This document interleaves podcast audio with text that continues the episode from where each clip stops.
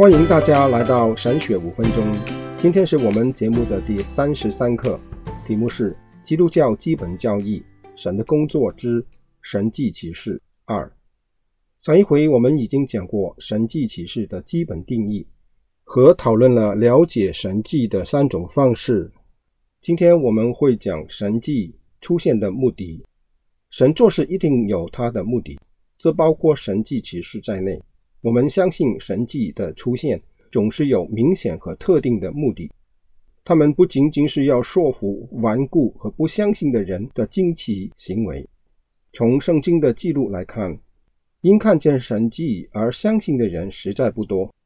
埃及人和法老看见了许多神迹，并长子的死亡，他们相信了吗？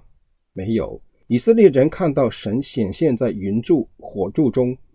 他们看到红海吞灭了强大的埃及军队，最后因不相信的缘故，凡二十岁以上的都不能进入迦南。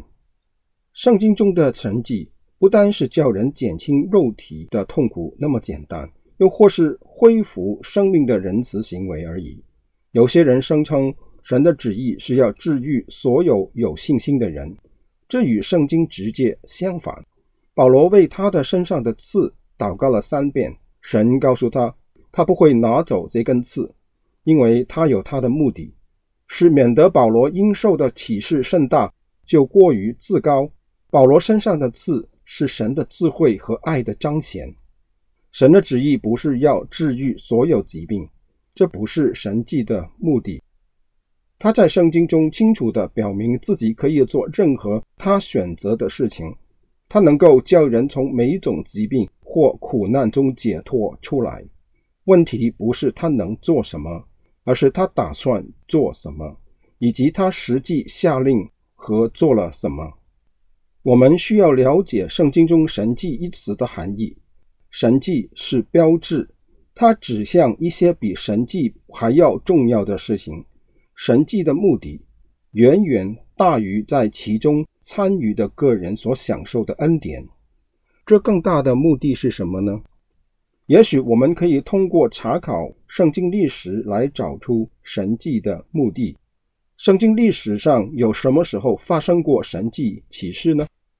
当我们查考圣经历史时，神迹的发生只是在几个关键性的时间点上，它们几乎完全局限于特定的时期，有时候中间有几个世纪为间隔。我们先从创造来看，创造是神直接的行为，理应被视为神迹启示。从创世到以诺，有一段不指定的长时期相隔。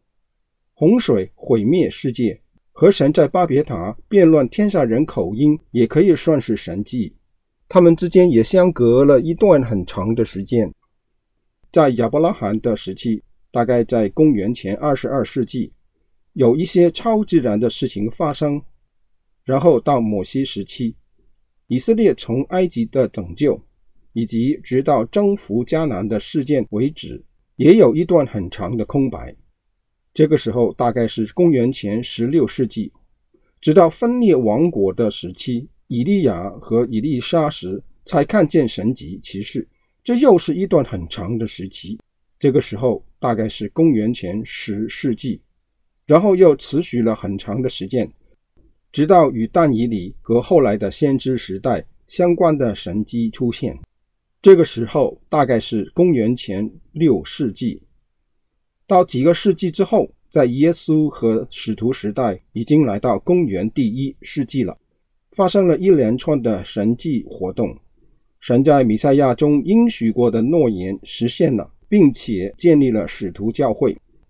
在使徒们之后的时期，初期教会成立后的头五十年里，几乎没有或根本没有证据证明有神迹奇事。有学者认为，随着基督教开始越来越多接受异教徒对世界的迷信，这种情况开始缓慢并迅速增加。沃菲尔德说：“这种贯穿整个教会历史的神迹般的工作。”并不是教会的原始事物，而是从教会以外进入的。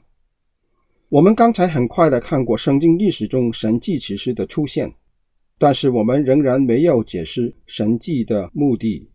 看来我们要留到下回来讲了。下一回我们会结束神迹的目的，然后我们会告诉大家，当今教会对神迹奇事的三种不同看法。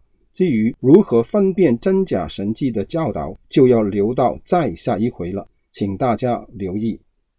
好，今天我们就讲到这里，愿神赐福给大家，我们下回再见。